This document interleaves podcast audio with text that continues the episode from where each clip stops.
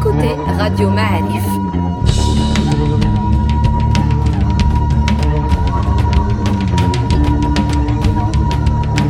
Le podcast Histoire.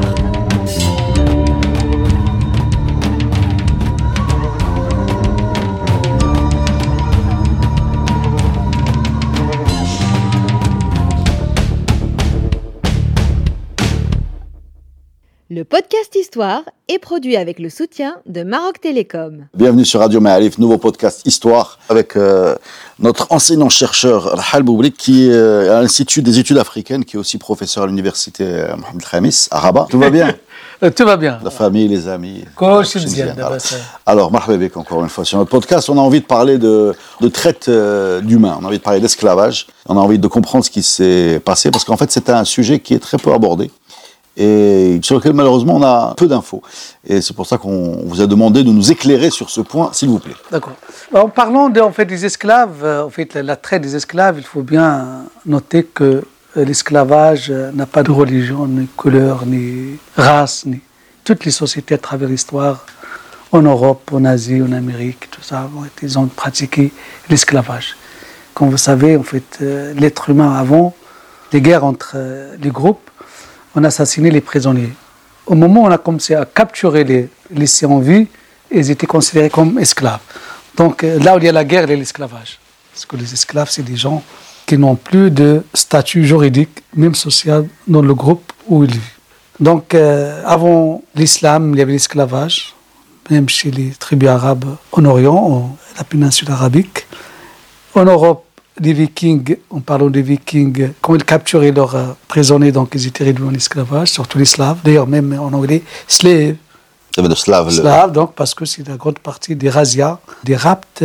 Et en fait, les Vikings capturaient les Slaves et les vendaient à d'autres populations. D'ailleurs, même après le christianisme, donc, euh, ils étaient considérés comme des non-croyants, des païens, et donc ils justifiaient. Après, on a la religion, même chrétienne, justifie d'assumer, de se mettre d'autres qui n'est pas chrétien à l'esclavage.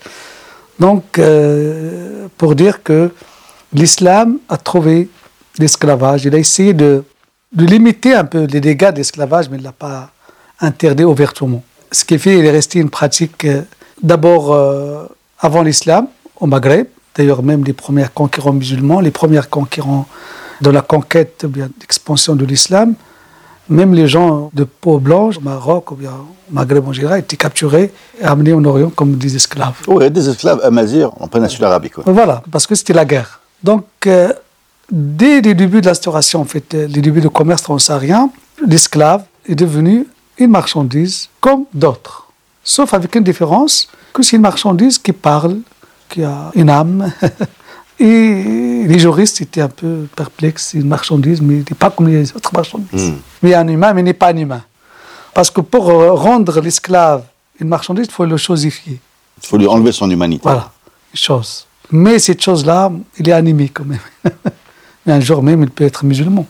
Et parmi eux, ils avaient... des- Alors parce que l'esclave systématique il ne peut pas être musulman. non, non, parfois, c'est juste à sa capture, il ne peut pas que ça soit. C'est le kafir, à l'infidèle. Un musulman ne peut pas être considéré comme esclave sur le plan juridique.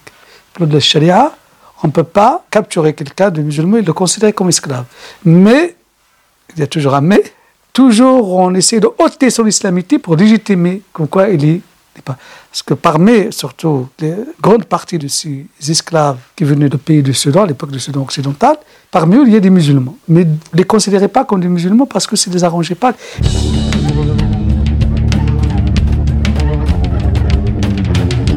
Je vais un peu remonter un peu de l'histoire pour essayer de la chronologie, donc la conquête musulmane, l'islamisation de l'Afrique du Nord. Donc on ne peut plus capturer les musulmans en Afrique du Nord, il faut le chercher ailleurs. Il faut chercher toujours dans les frontières. D'ailleurs, toujours l'esclavage, c'était les frontières, quand on a parlé. En Europe, c'était aux frontières de l'Europe, avec les Slaves. Donc maintenant, les frontières de l'islam, c'est poussé vers l'Afrique du Nord, donc on ne peut plus capturer les Amazirs d'Afrique du Nord. C'est repoussé vers ce qu'on appelle le pays du Soudan, le Ghana et l'empire de Mali l'empire de Songhai. Donc, ils sont des musulmans, on ne peut pas capturer les. Et avec la fondation des grands empires qu'on a dit tout à l'heure, surtout Ghana, Mali et Songhai, ces empires, c'est eux l'intermédiaire, c'est eux qui capturaient les, sur leurs frontières sud. Mhm. Ça n'a jamais été Bien sûr, bien les sûr. Maghrébins, ou bien Qui sont allés directement capturés. voilà. Il y avait déjà dans la société africaine l'esclavage, c'était la- l'esclavage domestique, C'est-à-dire, il fait partie de la structure sociale, parce qu'une société stratifiée où l'esclavage est instauré comme institution, avant même l'islam. Mais avant, on ne vendait pas, parce que c'était domestique, c'était de la famille, c'était esclave en famille. Au moment où on a besoin des esclaves, donc les rois des empires soudanais qui étaient des musulmans, d'ailleurs, Mansa Moussa a fait le pèlerinage. Bien sûr. Et Mohamed el Hajj, Mohamed de de son a aussi fait le pèlerinage. Donc, ils avaient le statut de roi musulman et ils ont organisé toute une économie d'esclavage parce qu'ils sont dans une société. Donc, ils ont commandé des rapts, organiser des rapts. Et d'ailleurs, euh, à Borno aussi, le royaume de Borno, son roi, ce sultan était aussi musulman. Il organisait des rapts aux frontières du royaume. Dans les tribus rivales. Tribus considérées comme non musulmanes. Ouais, ouais. Voilà, pour justifier l'esclavage. Il les vendait aux commerçants maghrébins, ouais. qui les ramenaient vers le nord, avec des caravanes. Sauf que parmi même cette population, il y avait des musulmans. Mais les vendeurs et les commerçants ne les considéraient pas comme musulmans. D'ailleurs, quelques-uns, en arrivant au Maroc, par exemple, des le premier port marocain, des connaissances de musulmans.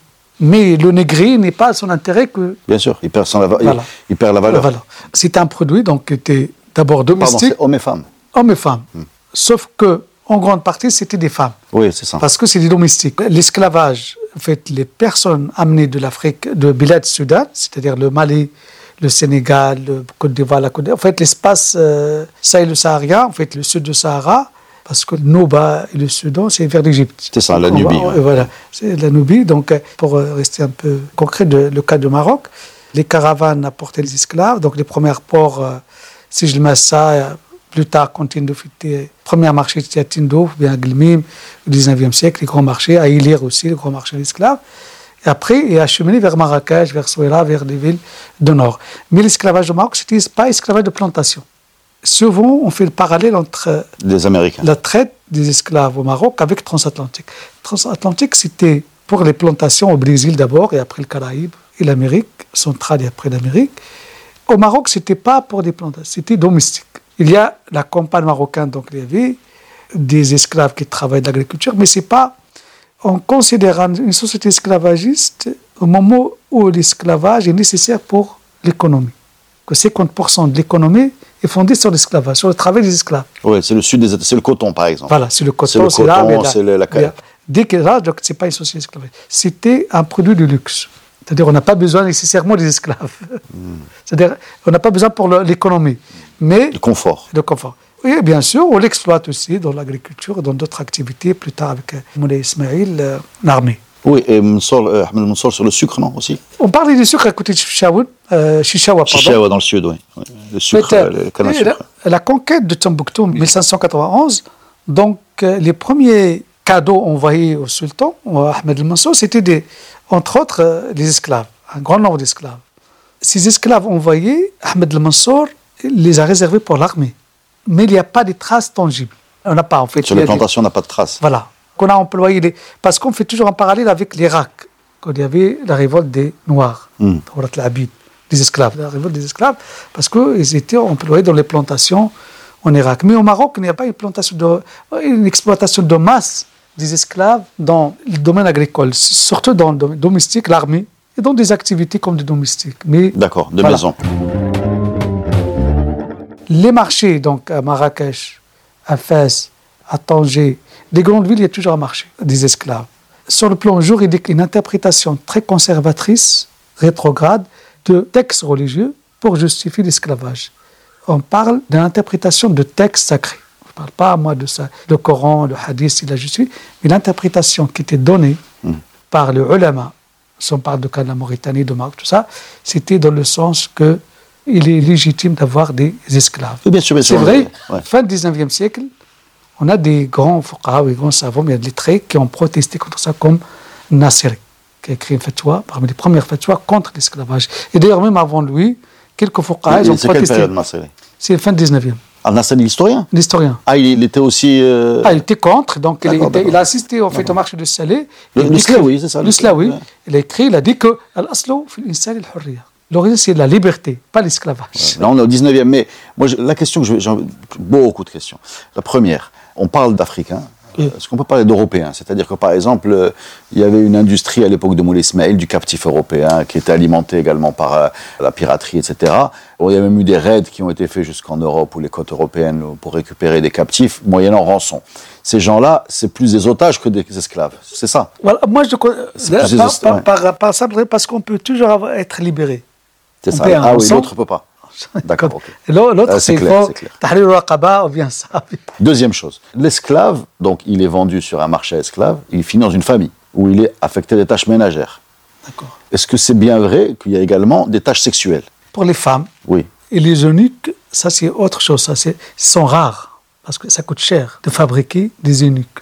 D'accord. Alors les eunuques, il faut le dire, c'est les hommes qui sont castrés, Castrés, voilà. pour surveiller les, les femmes. Bien Avant que ça soit surveillé. Ah d'accord. Qu'on achète un esclave, on le castre, ça coûte cher. Parce qu'on peut castrer 10, il y aura deux survivants. Ouh là là. Ça demande une technique très développée parce qu'en fait, c'est des, des États qui étaient spécialisés dans la castration en Afrique. Les commerçants achètent un nombre et ils passent pour les castrer. Donc, c'est pas rentable pour lui de castrer, de prendre le risque de, De mourir. de castrer un grand nombre parce qu'il les a achetés avec un prix, il faut les vendre. Donc, au lieu de fantasmer sur beaucoup, de- en fait, il n'y a pas beaucoup d'une. Ce commerce-là, des, j'ai parlé des marchés de Marrakech, marché- mais il y a un commerce qui ne se passe pas dans des marchés. C'est des commandes. Des négriers, des courtiers se commandent et cherchent pour des grandes familles, ou bien pour des caïds, tout ça, des eunuques. Souvent, leur mission, c'est à la maison avec le harem. D'accord. Parce que donc, on ne peut pas oser avoir un, D'accord, un d'accord. rapport sexuel. Qui, qui devient. Mais Hmm. en même temps, un autre, ça c'est pour les, ce qu'on appelle l'esclavage sexuel, c'est les femmes.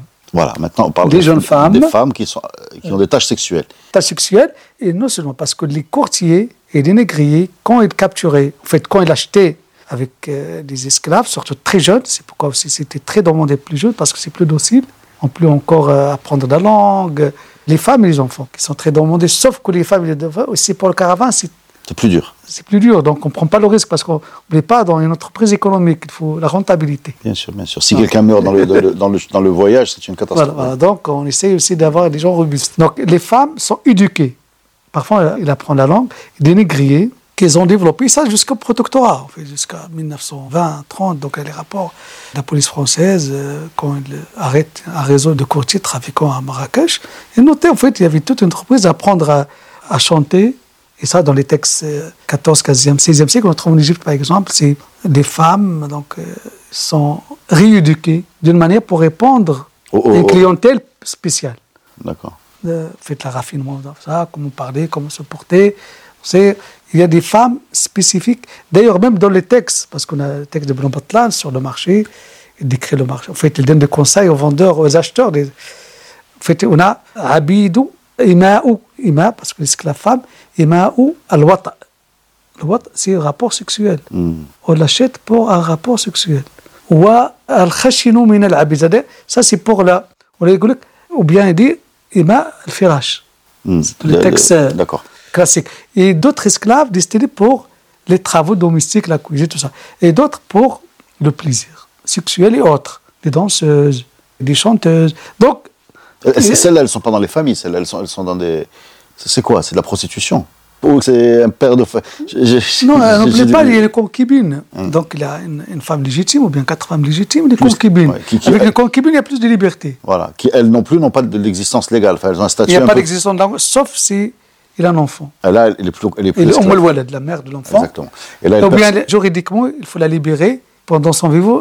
Sinon, après sa mort, elle est libre d'office. après sa mort, l'enfant est libre. Non, déjà, l'enfant La, femme est libre. À condition qu'elle reconnaisse la reconnaissance de l'enfant par le père. par le père. Libre, bien sûr. Il le reconnaît, pas forcément la femme soit libre. Il libère la femme. C'est-à-dire concrètement, un père de famille riche, Oui. Marrakech, la Fassi, la- vous m'avez dit, c'est quoi les, les grandes villes, qui a un bon commerce, il a ses quatre femmes, et il a cinq concubines. Plus. Elle, euh, 20. Euh, Bref, vrai. je- Ah oui, je- c'est pas ça.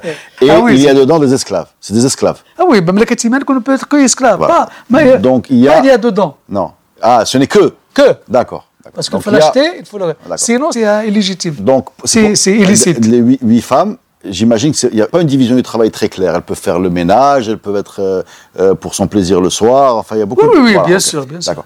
Elle tombe enceinte. S'il la reconnaît, elle devient libre. Non. Non, c'est pas ça. S'il reconnaît l'enfant, Lui, oui. Oui. Hein il peut la déclarer libre. D'accord. S'il la déclare pas à son vivant, s'il meurt à sa mort, d'office, il devient libre. D'accord. Mais qu'est-ce qu'il va déclarer vu qu'il a déjà quatre femmes? Vous voyez ce que je veux dire? Oui, mais sûr qu'il est libre. Ouais. Elle, elle est libre, mais elle devient sa femme. Non, pas forcément. hein. Ah oui, d'accord. Ah non, non, c'est la liberté. Parce que moi, j'étais au départ la définition d'esclave. L'esclave, c'est quelqu'un qui n'a pas un statut juridique. Hmm.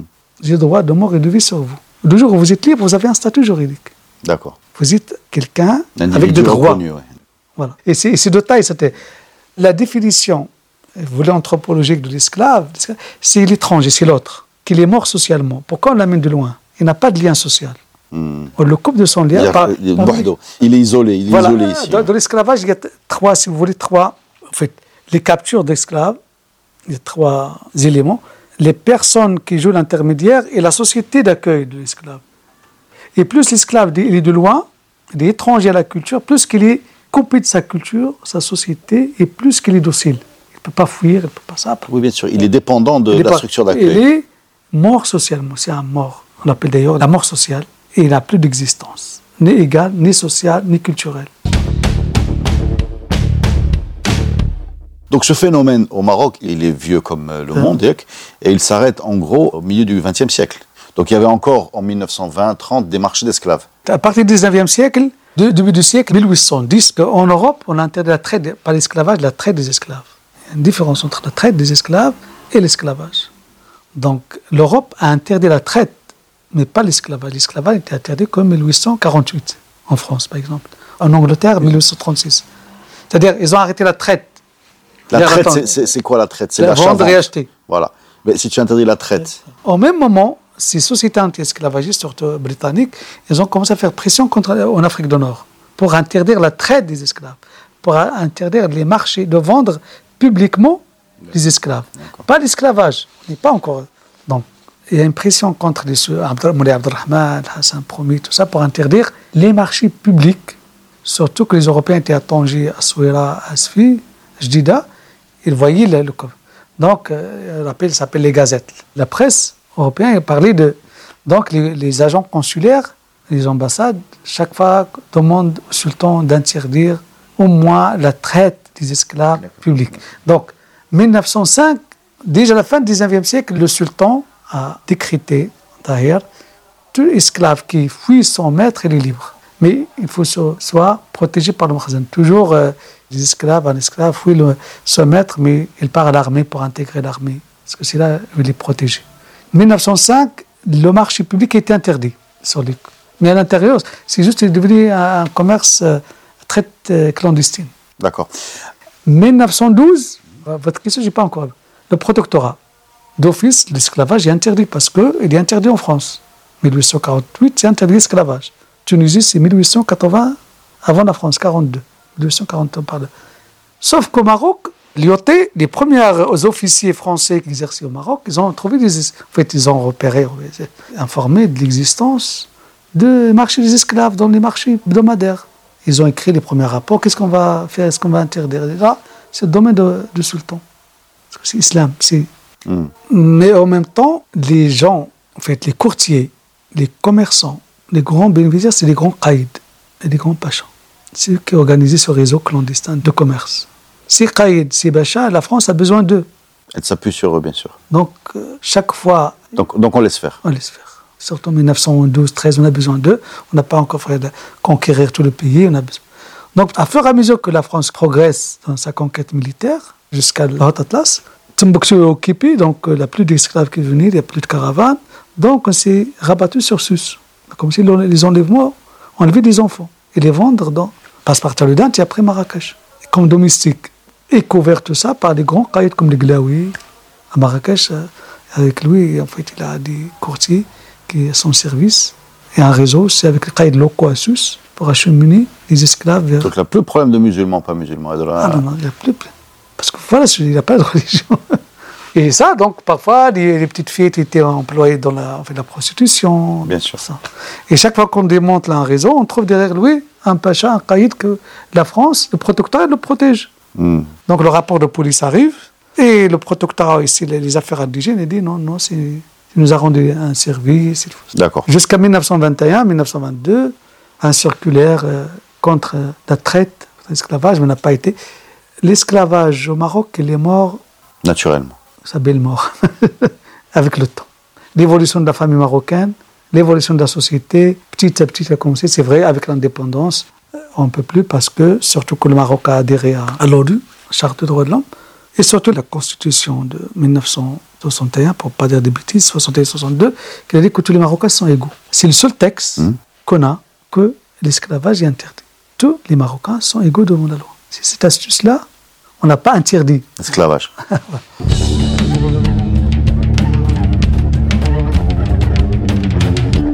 Alors, il y a beaucoup de questions. C'est un grand sujet.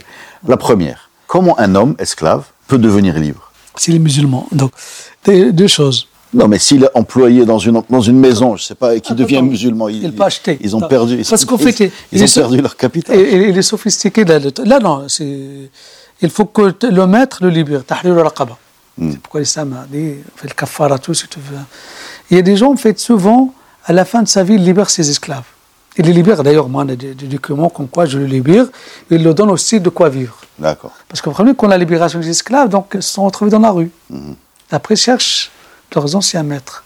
D'ailleurs, même en France, quand il est arrivé, la France aussi, d'ailleurs au Sénégal, il a libéré la Dar. Donc, les tirailleurs sénégalais qui sont partis à la Première Guerre mondiale, une grande partie sont des esclaves libérés. Mais de retour, euh, au retour de leur pays après la fin de la guerre, chacun a commencé à chercher des anciens maîtres. Parce qu'il n'a pas quoi vivre. Donc, il y a, ou bien le maître le libère, en fait, la, la libération, donc, euh, avec parfois même des moyens pour survivre. Euh, des esclaves qui achètent leur liberté. Parce que dans l'esclavage, il y a des esclaves qu'il peut exercer. On a des esclaves qui vendent des esclaves. Un esclave qui vend des esclaves. Un esclave, il peut être commerçant. Mais, mais d'où il ramène l'argent? Son maître lui donne de l'argent pour faire du commerce, qui s'appelle l'esclave mokatib, dit le ma'doun, Son maître lui a autorisé de faire du commerce. D'accord, d'accord. Il devient très riche parfois. Sauf que tout l'argent appartient au maître. Parfois, il achète sa liberté. Mais la grande partie de liberté, c'est à la fin de sa vie, donc la libération des esclaves, ou bien il fuit. On a toujours l'abiq, l'abdul abiq, c'est-à-dire il a fui son maître et après il, il disparaît de la nature et, et il, il demande refuge ailleurs. Et, Donc s'il n'est pas, s'il est pas libéré par le, le- le un bien. propriétaire, donc c'est un bien, c'est-à-dire que son un bien. fils, on, peut hériter de, l'esclave de Bien son sûr, père, bien de femme, homme. c'est un bien. C'est un vrai bien, quoi. Il n'y a pas de. C'est vrai. D'ailleurs, Donc, tu même. Jish al-Bukhari, Hmm. quand Saïd Moulay Ismail, voulait former une armée professionnelle. Oui. Il a demandé l'achat de tous les esclaves au Maroc, tous les Noirs, tous les esclaves. Mais les gens, ils étaient libres. après. On a commencé à chercher sur euh, trois, quatre générations leur origine pour prouver qu'ils sont des esclaves, qu'ils n'ont pas attestation, ils n'ont pas euh, comme quoi ils sont libres. Il allait même chercher, si j'ai, mes, mes mémoires sont bonnes, les registres d'Ahmed Mansour. Oui, au départ, en fait, euh, c'est basé sur le registre. Mais quel rapport, oh, oh, d'accord, quel rapport entre le- l'esclave et la couleur? L'esclave, il doit être noir, j'ai l'impression. Non. Voilà, l'imaginaire. Voilà, c'est ça, parce que c'est, il y, a- il y a même, vous pouvez discuter avec des personnes âgées qui vont vous dire euh, les bides pour vous dire les noirs. Aujourd'hui, hein, Voilà. ça existe. Voilà. Euh, L'abd, donc dans la tête l'abd, des- c'est un noir. Oui. Dans l'imaginaire, la représentation, avec la mobilisation de tout euh, de- le mythe, euh, même euh, soi-disant religieux, mais c'est pas religieux, que sont les fils de Ham et Sam, et Oui, là, là, la malédiction, blablabla. La couleur. Mais la couleur, pour la représentation de l'esclave, le type idéalisé, c'est un noir. D'accord. Question. Dans la hiérarchie sociale de la société marocaine, l'esclave, vous l'avez dit, il est quelqu'un qui est dans une famille plutôt riche. La famille, je veux dire, pas lui, la famille. C'est un produit de luxe. C'est plutôt des gens à l'aise. C'est pas la- le fond de la société marocaine qui est des esclaves. C'est la bourgeoisie, l'aristocratie. Donc il est proche d'un centre de pouvoir. J'ai lu un article, dites-moi ce que vous en pensez, comme quoi une des grandes différences entre l'esclavage, euh, le noir marocain et le noir américain, c'est que le noir américain, il est au bas de la strate sociale, et le noir marocain, comme il est tous les jours à côté du Qaïd, il a un accès au pouvoir, donc il a une valeur sociale qui n'est pas nulle. C'est-à-dire qu'il a un moyen d'accès au pouvoir. On peut le, Le- rehausser par cette La proximité. diffé- en fait, il y a l'une des différences, des grandes différences entre l'esclavage au Maroc et aux États-Unis. Aux États-Unis, c'est très racialisé. Il n'y a pas de mélange, en fait. Euh, C'est ça, ça choque encore aujourd'hui. Ouais, il, y a, y beaucoup de noirs et de blancs, il y a Or, b- ma- peu de gens entre les deux. Alors Or, chez nous, il y en a beaucoup entre les deux. Au Maroc, quand j'ai dit qu'il est sa concubine, qui peut être sa femme et le fils de ses enfants, il va la reconnaître. C'est-à-dire qu'il a intégré, là. Mais bien sûr, bien sûr. C'est plus question de. Donc on a des métis. On a des esclaves qui étaient devenus des caïds, des ministres, des grands chefs militaires, des grands chefs du Zawiya. C'est-à-dire que au moment. C'est-à-dire, comment vous expliquez, entre guillemets, l'ascension sociale possible pour un esclave C'est par le mariage Enfin, par le mariage, non. Mm. Par, par la, la grossesse, c'est ça? Non, non. Il y a beaucoup, en fait. Comment il peut sortir de sa condition horrible? Il y a, il y a la libération par le maître. Ouais, ouais, ouais, je parle du vizir Bahmad. les- On a beaucoup. Les grands vizirs de Hassan Ier après Moulay Abdelaziz, c'est Bahmad, il est d'origine servile. Donc les Glaoui, les grands Glaoui qui devenaient même vizirs, Oui, après les sûr. Pachas. Donc ça, c'est des gens qui, ont- qui sont sortis de leurs dit, conditions. on dit qu'ils leur- sont dans leur Glawa, mais, mais ça va me. C'est-à-dire, vous mettez une femme esclave Euh. qui vient du Ghana, même si ça s'appelle le Ghana, mais c'est pas le Ghana, et vous la mettez dans une famille bourgeoise ou aristocrate, et qui derrière, euh, il y a une proximité naturelle, vu que c'est de l'esclavage domestique, c'est pas de l'esclavage de plantation, c'est de l'esclavage domestique. Donc il y a des contacts, des enfants, des libérations, et on est toujours dans le cercle du pouvoir. Donc on peut avoir une ascension, c'est ce que vous dites. Bien sûr. Plus que quelqu'un qui est loin du cercle du pouvoir. Oui, mais ça reste un pourcentage très. Ah voilà, c'est ça. Donc, C'est marginal. Voilà. Alors, C'est quoi, quoi le, sort de- de- mais- mais c'est une que pratique inhumaine.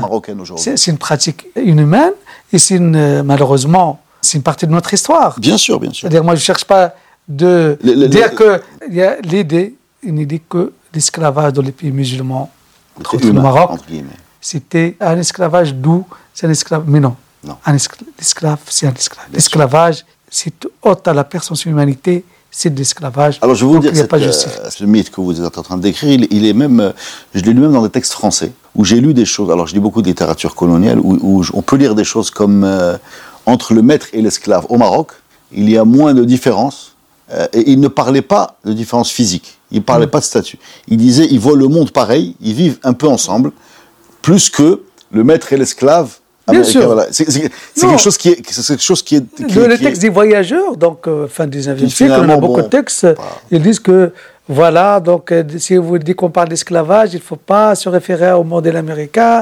En fait, c'est pas ça. Le- L'esclave marocain est dans la maison, il est protégé, il est nourri, tout ça. Il est avec la famille. Il parle de cette proximité entre le maître et l'esclave avec les enfants et comment la, la vieille, en fait, l'esclave. l'esclave. euh, qui, qui devient vieille, qui devient, il, part, il est membre Une de la famille d'Ada, il nourrit. Voilà. Donc voilà, il parle de cette.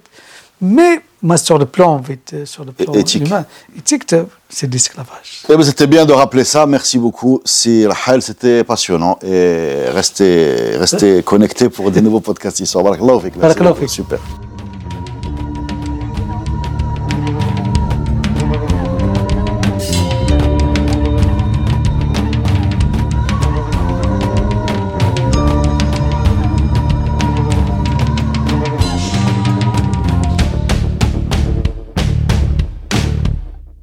Podcast Histoire est produit avec le soutien de Maroc Télécom. Maroc Télécom, un monde nouveau vous appelle.